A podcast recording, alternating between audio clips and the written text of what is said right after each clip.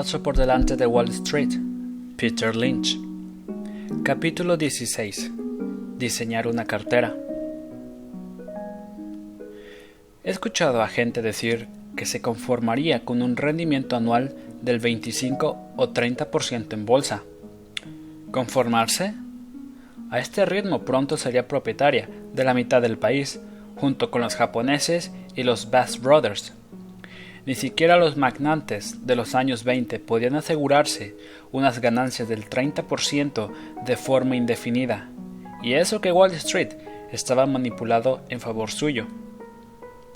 En determinados años se ganará un 30%, pero en otros se obtendrá solo un 2%, si no se pierde un 20%.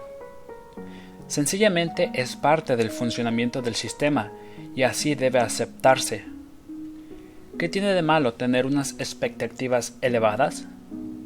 Si alguien espera ganar un 30% cada año, resulta más probable que se sienta frustrado porque las acciones no responden a sus expectativas y podría resultar que la impaciencia le empujará a abandonar las inversiones justo en el momento más inadecuado.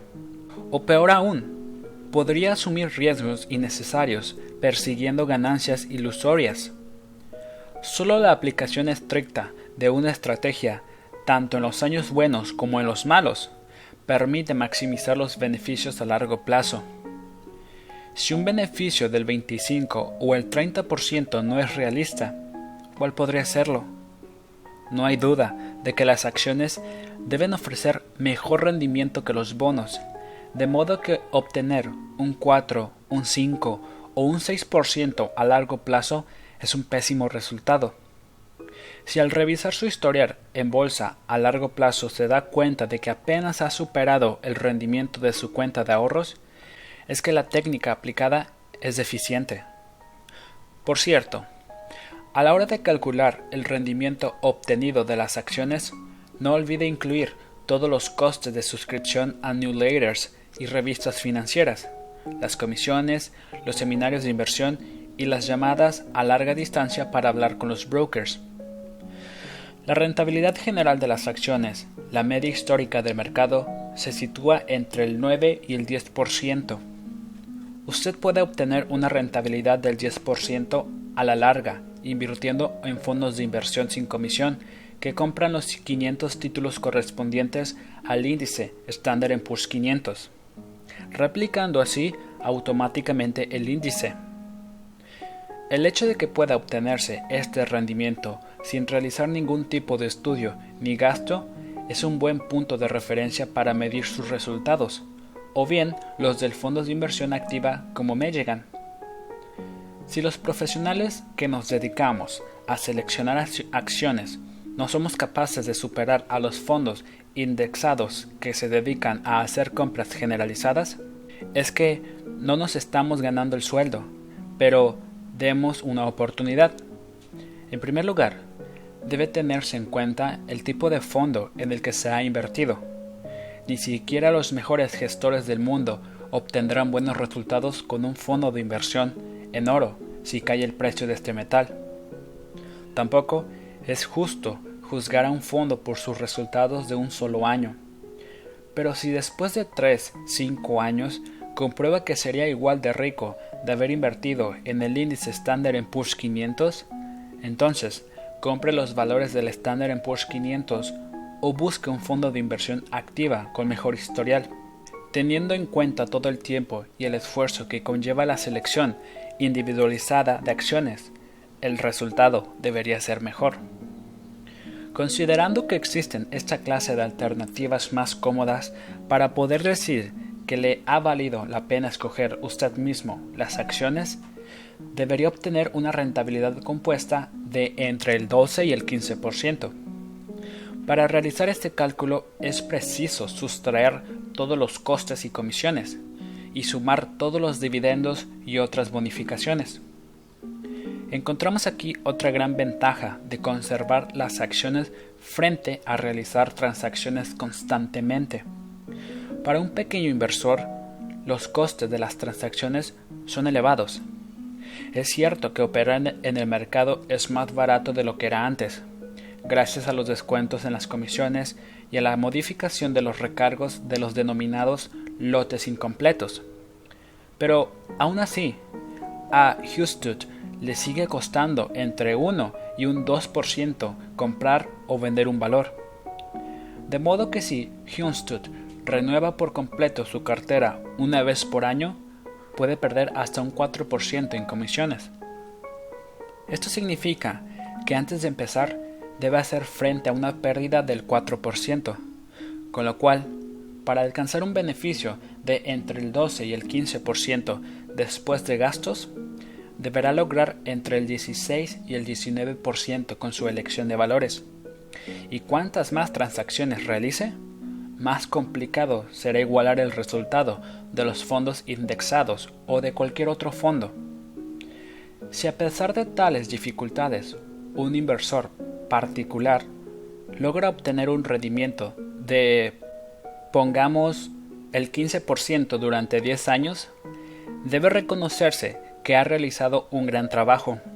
Si empezó con 10 mil dólares, un retorno del 15% dará un resultado de 40.455 dólares, mientras que un 10% solo le hubiera reportado 25.937 dólares.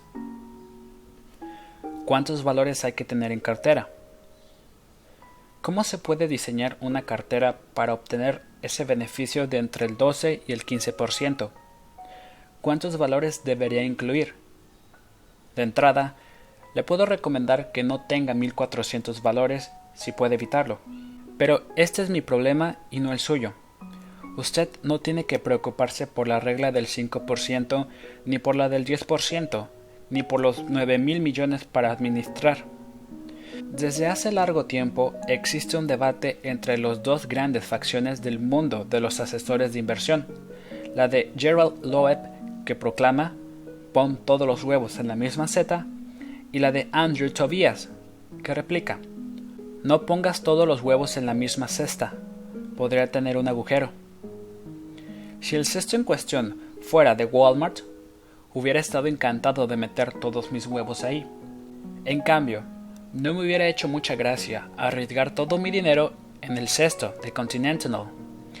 Y si me dieran cinco cestos, respectivamente de Shawnee's, The Limited, Pet Boys Taco Bell y Server Corporation International, juraría que era una buena idea repartir mis huevos entre ellas.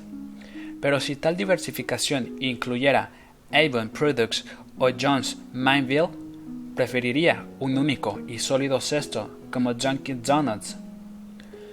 La cuestión no es fiarse de un número prefijado de valores, sino investigar las virtudes de estos valores caso por caso. En mi opinión, la mejor opción es poseer tantos valores como situaciones en las que A. Usted cuente con alguna ventaja y B. haya descubierto una perspectiva interesante que supere todas las pruebas de su investigación. Quizá usted decida especializarse en empresas recuperables o de activo oculto y adquiera varios valores de tales categorías.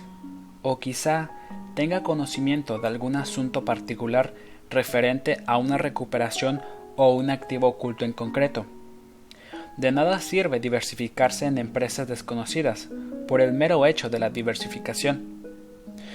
El afán de diversificación es el peor consejo de los pequeños inversores. Dicho esto, no es seguro tener un valor en cartera, ya que, a pesar de sus esfuerzos, su lección podría ser víctima de circunstancias imprevistas. Para una pequeña cartera, yo me decantaría por tener entre 3 y 10 valores. Este ofrece varias ventajas. 1. Si lo que buscas son 10 baggers, cuanto más valores tenga en su cartera, más probabilidades habrá de que alguno de ellos ofrezca el rendimiento deseado. Entre una serie de empresas prometedoras de alto crecimiento, puede ser una sorpresa cuál de ellas llega más lejos finalmente. Stop Shop resultó ser un valor tremendamente rentable, y eso que nunca pensé que pudiera darme una ganancia superior a un 30-40%. Era una empresa mediocre, con las acciones a la baja. Yo comencé a comprarlas en 1979. en parte porque me interesaba la rentabilidad de sus dividendos. Más tarde, la historia de la empresa empezó a mejorar, tanto en sus supermercados como en su división de tiendas Bradley. Compré las acciones inicialmente a 4 dólares y llegaron a valer 44 dólares cuando la empresa salió de bolsa en 1988. Marriott es otra empresa cuyo éxito en la bolsa no habría sabido prever.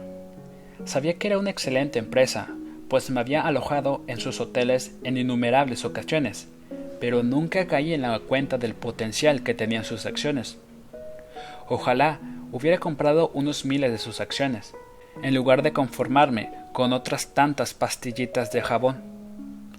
Por cierto, a pesar de todos los rumores sobre absorciones que llenan las páginas de los periódicos, no me viene a la cabeza ni un solo ejemplo de una empresa que haya comprado con la expectativa de que fuera absorbida y que finalmente lo fuera. Por regla general, lo que ocurre es que alguna de las empresas que tengo en cartera, en virtud de sus fundamentales, termina siendo absorbida, de forma también totalmente inesperada. Dado que no hay forma de prever cuándo se producirá tal o cual agradable sorpresa, Tener distintos valores en cartera aumenta las probabilidades de resultar beneficiado por alguna de ellas. 2. Cuantos más valores haya en su cartera, más flexibilidad tendrá para desplazar la inversión entre ellas. Esta es una parte importante de mi estrategia. Hay gente que atribuye mi éxito al hecho de haberme especializado en valores de crecimiento, pero esto es solo parcialmente cierto. Nunca coloco más del 30-40% de mi inversión en valores de crecimiento. El resto lo reparto entre las más categorías descritas en este libro. Por regla general, invierto un 10-20% en estables, otro 10-20% en cíclicas y el resto en recuperables. Aunque en mi cartera hay 1.400 valores distintos en total, la mitad de mi inversión está concentrada en 100 valores y dos tercios en 200. Un 1% del dinero está repartido entre 500 oportunidades secundarias que reviso de forma periódica por si en algún momento decido hacer algo con ellas. Busco constantemente valores en todos los ámbitos y si veo más oportunidades en empresas recuperables que en las de alto crecimiento, acabo teniendo un mayor porcentaje de las primeras. Si se produce algún acontecimiento que refuerza mi confianza en alguno de mis valores secundarios, lo haciendo a una selección primaria. Tal como vimos en el capítulo 3, diversificar el dinero en varias categorías de acciones es una forma de minimizar el riesgo. Si usted ha realizado las investigaciones permitentes y ha comprado acciones a cotizaciones adecuadas, ya ha minimizado en gran medida su riesgo. Pero más allá de ello, debería considerar lo siguiente. Las empresas de bajo crecimiento ofrecen poco riesgo y también pocas ganancias, ya que no se espera mucho de ellas, y así lo refleja su precio. Las empresas estables ofrecen poco riesgo y ganancias moderadas. Si usted tiene Coca-Cola en cartera, puede ganar un 50% si todo va bien el próximo año, y si todo va mal, puede perder un 20%. Las empresas de activo oculto ofrecen poco riesgo y grandes ganancias si se está seguro del valor de los activos. Si se equivoca con una empresa de activo oculto, probablemente las pérdidas no sean muy elevadas y si acierta puede conseguir un 2, una 3 o incluso una 5 bagger. Las empresas cíclicas pueden ser de poco riesgo y grandes ganancias, o de alto riesgo y pocas ganancias. En función de su habilidad para prever los ciclos, si acierta puede conseguir su 10 bagger, pero si falla, las pérdidas pueden llegar al 80-90%. Por otro lado, es probable que encuentre más 10 baggers entre las empresas de alto crecimiento o las recuperables. Ambas son categorías de mucho riesgo y grandes ganancias. Cuanto mayor es el potencial de ganancias, mayor es también el potencial de pérdidas. y si la empresa de alto crecimiento, cuando adquirí acciones de Chrysler, calculé que si todo salía bien, podía obtener un 400%, y si iba mal, podía perder el 100%. Esto es algo que hay que considerar al comenzar una inversión. Al final, tuve la grata sorpresa de ver cómo mi inversión se multiplicaba por 15. No hay ningún modo de cuantificar estos riesgos y recompensas, pero al diseñar una cartera deberían incluirse en ella un par de valores estables para atemperar las emociones que conlleva tener cuatro valores de alto crecimiento y otras cuatro recuperables. Una vez más, la clave reside en saber lo que se compra. No se trata de comprar una empresa estable sobrevalorada e incrementar de este modo el propio riesgo que se desea atenuar. Recuerde que durante los años 70 incluso la maravillosa Bristol Myers era una opción arriesgada. La razón era que los inversores habían inflado su PER hasta 30 veces, cuando su crecimiento era solo del 15%. Bristol Myers necesitó una década de crecimiento sostenido para alcanzar el precio inflado. Quien comprara a ese precio que duplicaba su tasa de crecimiento estaba asumiendo un riesgo innecesario. Es una auténtica tragedia cuando se compra una acción sobrevalorada. La empresa es un éxito y aún así no se gana nada.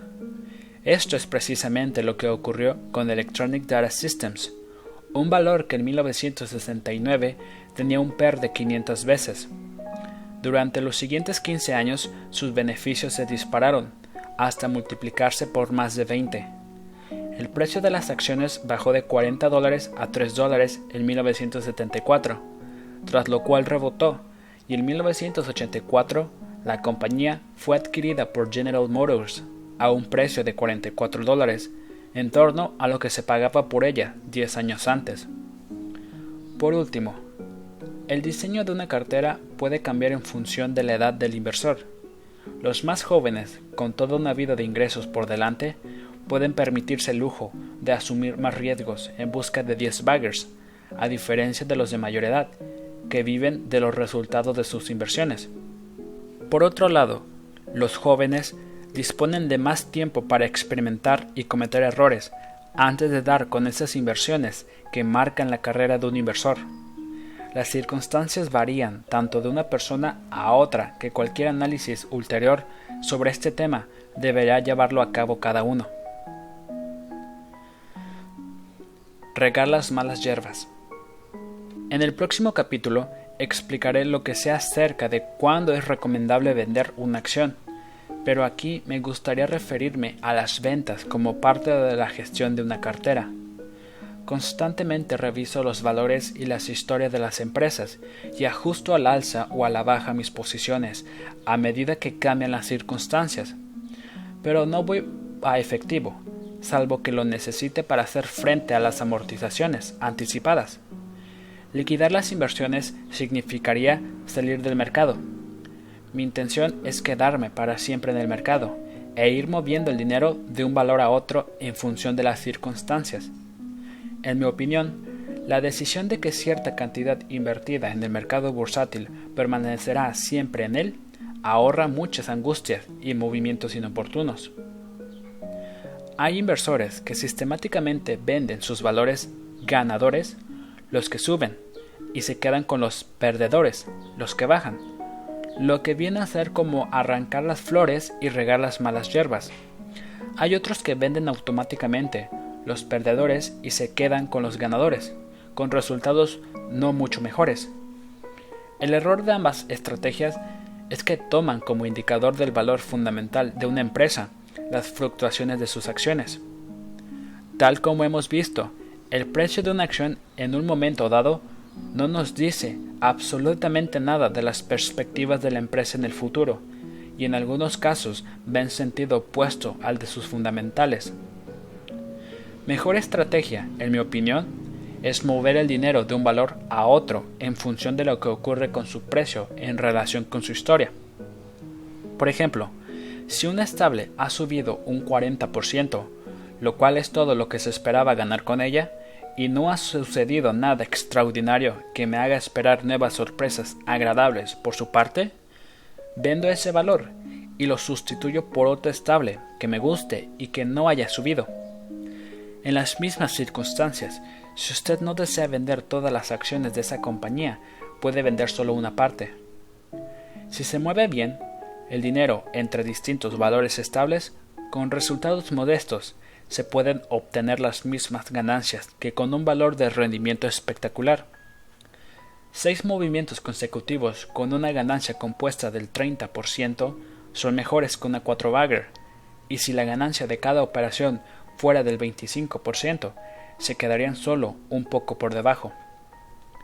En el caso de las empresas de alto crecimiento, conservo las acciones mientras se incrementan los beneficios. El proceso de expansión sigue en marcha y no surgen inconvenientes. Cada varios años reviso su evolución como si fuera la primera vez que tengo noticia de ella. Si tengo en cartera dos valores de alto crecimiento y veo que el precio de uno ha subido un 50%, pero su historia empieza a sonar dudosa, muevo el dinero hacia el segundo valor, aunque su precio haya bajado o no se haya movido, si su historia suena mejor. Lo mismo puede decirse de las acciones de empresas cíclicas irrecuperables. Hay que salir de las inversiones cuando los fundamentales se han deteriorado y el precio ha subido, y llevar el dinero a valores que ofrezcan mejores fundamentales y cuyo precio sea bajo. Una caída de precio de un buen valor solo es una tragedia si se venden al precio devaluado y no se vuelve a comprar. Para mí, una caída de precios es una oportunidad para buscar gangas entre valores que han dado mal rendimiento en otras carteras o que no terminan de arrancar pero resultan prometedores. Si usted no logra convencerse de que cuando pierdo un 25% compro y desterrar para siempre la fatal idea de que cuando pierdo un 25% vendo, nunca logrará unas ganancias decentes en la bolsa. Por motivos que a esas alturas deberían resultar obvios, siempre he detestado las órdenes de stop, esas salidas automáticas a un precio prefijado. Por regla general, un 10% menos que el precio de compra. Es cierto que al fijar una orden de stop se limitan las pérdidas al 10%, pero dada la volatilidad existe hoy en día en el mercado, casi todos los valores llegan al stop. Es curioso ver cómo las órdenes de stop parecen garantizar que el valor caerá un 10% y se venderá, de modo que en lugar de protegerse frente a las pérdidas, el inversor lo convierte en un resultado casi seguro. Usted se habría perdido 10 veces Taco Bell si hubiera puesto órdenes de stop. Una cartera con órdenes de stop al 10% es una cartera predestinada a perder exactamente esa cantidad. Cuando se pone un stop en una acción, se está admitiendo que se está dispuesto a vender por debajo de su precio actual. Resulta igualmente curiosa la tendencia de los precios a dispararse después de tocar el stop, justo cuando el inversor supuestamente prudente se acaba de apear. Sencillamente no hay forma de protegerse de las pérdidas mediante órdenes de stop, ni de asegurarse objetivos artificiales, como ciertos niveles mínimos de ganancia. Si yo hubiera creído en el lema Vende cuando doblas la inversión. No hubiera logrado un solo valor ganador y no me hubieran ofrecido la oportunidad de escribir un libro. Espere a ver qué sucede, siempre y cuando la historia original siga teniendo sentido o mejore, y en pocos años se sorprenderá de los resultados.